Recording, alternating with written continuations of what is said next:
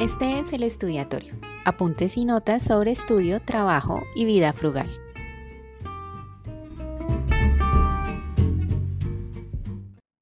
Las burbujas o crisis económicas no solo son problemas internacionales, también en unas finanzas personales mal administradas se presentan. Ese será el primer punto de este audio.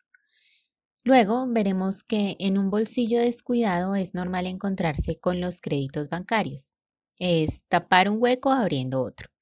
Pero ¿cómo nos encerramos en una burbuja financiera para comprar más dinero? Finalmente te enseño ocho puntos en caso de que no tengas otra opción que endeudarte con un banco.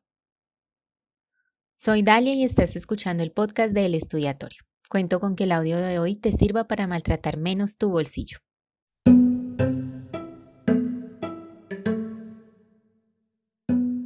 Si bien el dinero no puede comprar la felicidad, ciertamente te permite elegir tu propia forma de miseria. Groucho Marx. ¿Cómo funciona una burbuja financiera? Plantearse y revisar la forma en que se busca y consigue dinero extra, urgente o cuando cuesta conformarse con un salario mensual, con las ganancias de un negocio en nacimiento o con lo que se trabaja en el día, evitaría caer en las garras de dos villanes, burbuja y crisis financiera, pero personales. Se aplica al bolsillo de alguien que todavía no sabe inversión, pues no todos están preparados para ello se crea una burbuja financiera en un bolsillo más o menos así. Resulta que cuando el salario no alcanza, hay una urgencia, un viaje soñado o se quieren cambiar los electrodomésticos porque aún estando en buen estado ya no están de moda, se piensa en pedir dinero prestado. Se cree que ese dinero es una inversión entre comillas al mismo tiempo que se consume. Así que el bolsillo se infla de dinero prestado y se gasta más. Las personas, como las empresas, deben pensar en el riesgo que significa endeudarse, pero con dinero en mano no se piensa en riesgo sino en uso. El hecho es que al tener que devolver ese dinero que con tanta alegría se gastó, hay que comprar y consumir menos, lo que entristece. Porque la persona se pregunta en qué se fue el dinero y resulta que la inversión y las compras fueron un despilfarro y no retornan las ganancias. Es en ese momento donde la burbuja se rompe. Igual hay que devolverlo. Por supuesto, ahora va a costar más dinero por todos los costos bancarios que deben cumplirse, o sea que ese dinero cuesta dinero. Sin decisiones frugales, la burbuja se infla, se infla hasta que se revienta y todo el jabón salpica la cara. Sin embargo, esto no es culpa exclusiva de quien pide prestado, pues solo quería el dinero para respaldar compras. La responsabilidad moral también es de las grandes plataformas de venta, los bancos y sus créditos fáciles, y ese deseo que hoy las redes sociales alimentan de vivir de apariencias. Con todo esto, al final, el único responsable es quien tiene que pagar la factura y devolver el dinero, que viene siendo el usuario. Seamos sinceros.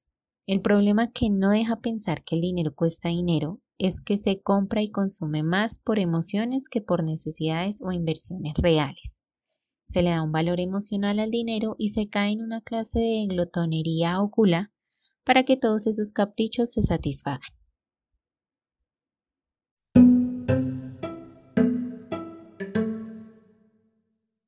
No pienses que el dinero lo hace todo o terminarás haciendo todo por dinero.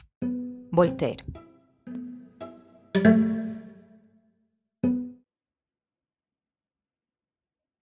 comprando dinero para satisfacer tres apetitos insaciables. ¿Quién no quiere poseer cosas, verdad? Prosperar y crecer materialmente no está mal siempre que haya una medida justa, que dependiendo de cada quien puede variar. Por un lado, hay personas que entre menos tienen, menos necesitan.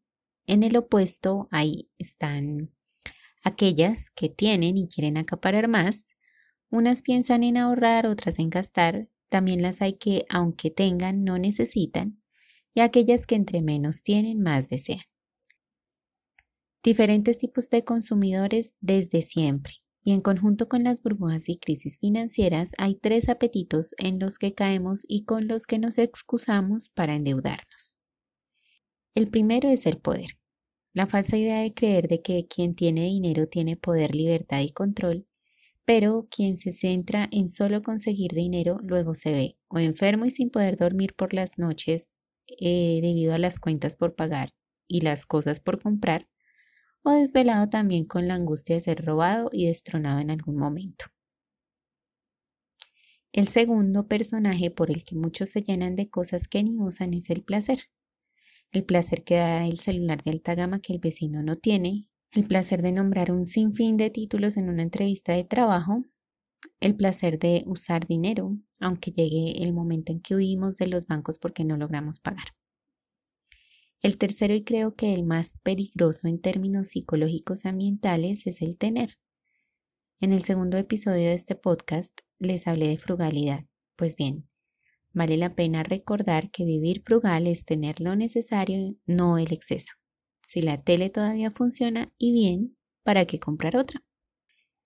Es como preguntarse, ¿trabajar para poder tener placer? Y como no pensamos en inversión sino en inmediatez, nos endeudamos. Los bancos aprovechan esto y terminamos más que con logros que sin duda también pueden obtenerse endeudados. ¿Qué trabajo cuesta tener a raya los caprichos? Sí que pueden medirse, sumarse para que nos duela el bolsillo cada vez que tratamos de gastar. Una pregunta que valdría la pena hacerse ante una compra caprichosa sería, ¿esto realmente lo necesito?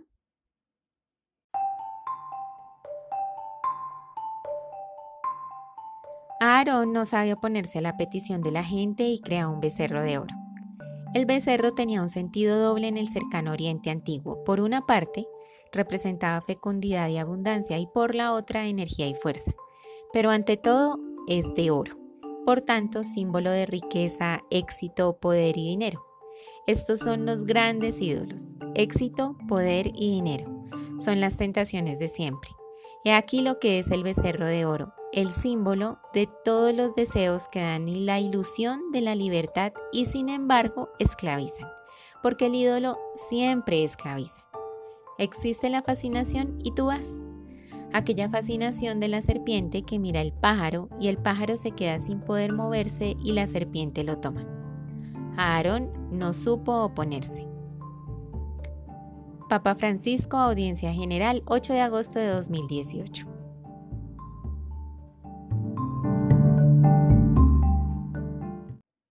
Ocho puntos para dejar de tapar un hueco abriendo otro con los créditos bancarios. Bien, ya sabemos cómo funciona una burbuja financiera personal, los tres apetitos que nos hacen gastar de más. Ahora, ¿cómo se manejaría esto? ¿Cómo evitar endeudarnos, es decir, abrir un hueco para tapar otra deuda? Trabajé bastante tiempo en crédito y cartera y aunque para mí fue imposible no endeudarme porque era estudiante, Aprendí de los clientes que me pedían asesoría para pagar pronto su deuda con el banco. Y de esa experiencia tomo estos tips. 1. La necesidad por la que buscas crédito debe ser realmente importante o urgente. Comprar vivienda, pagar la universidad, un tratamiento médico pueden ser motivos para endeudarte. Pero si te programas con un fondo de emergencia o un ahorro programado, eso sería previsión y no vas a necesitar de un banco. 2. Si la necesidad de dinero prestado es inevitable, busca una línea de crédito diferente a la de tarjeta de crédito o cupo rotativo con el fin de que pagues efectivamente lo que solicitaste y no el exceso de dinero que gastaste por los aumentos de cupo. 3. Conoce el plan de pagos. La mayoría de las entidades financieras y bancos pueden entregar una proyección de cuotas.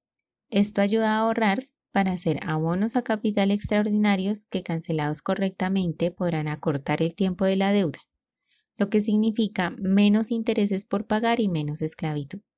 Si tus deudas no son con bancos, créate un calendario en caso de que tus ingresos sean más bien estables. 4. Si tienes tarjetas de crédito, rómpelas de una vez y haz un plan de pagos. Por lo general, los asesores de los bancos están capacitados para ello.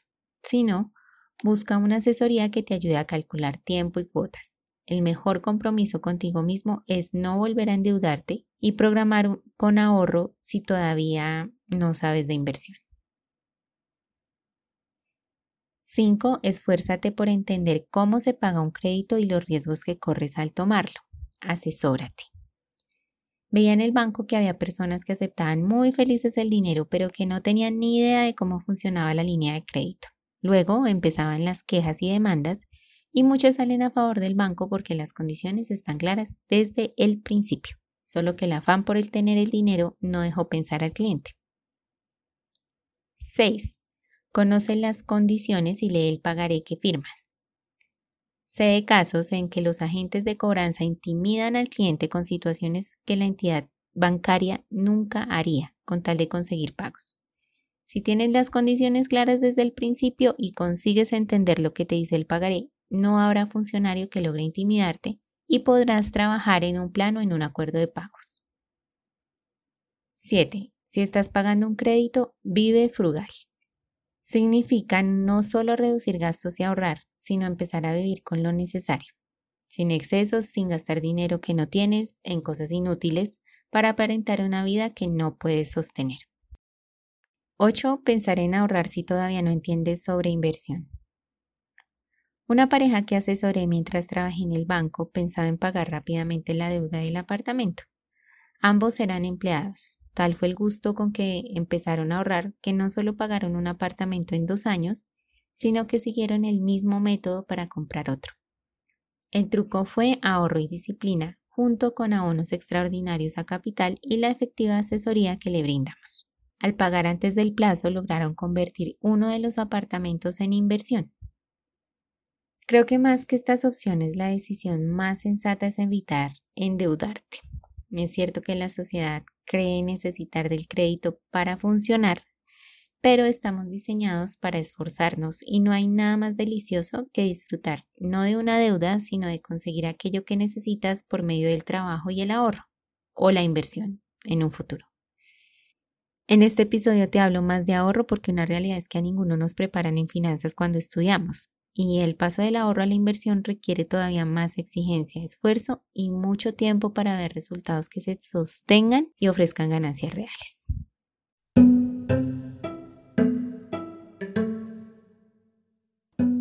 Un banquero es un tipo que te presta su paraguas cuando brilla el sol, pero lo quiere de vuelta en el momento en que comienza a llover. Mark Twain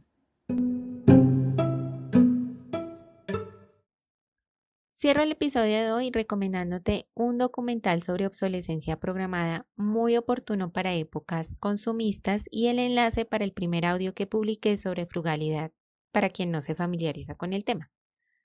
Además, en el enlace que te dejo en la descripción, encontrarás un recurso que te ayudará a calcular la forma en que gastas dinero en caprichitos. Si haces el ejercicio verás que no es una suma pequeña la que usas mal. Una nota adicional. El clip que viste en el corto para este episodio es de La Niñera, el capítulo 21 de la temporada 2, y no es usado para fines comerciales, sino didácticos.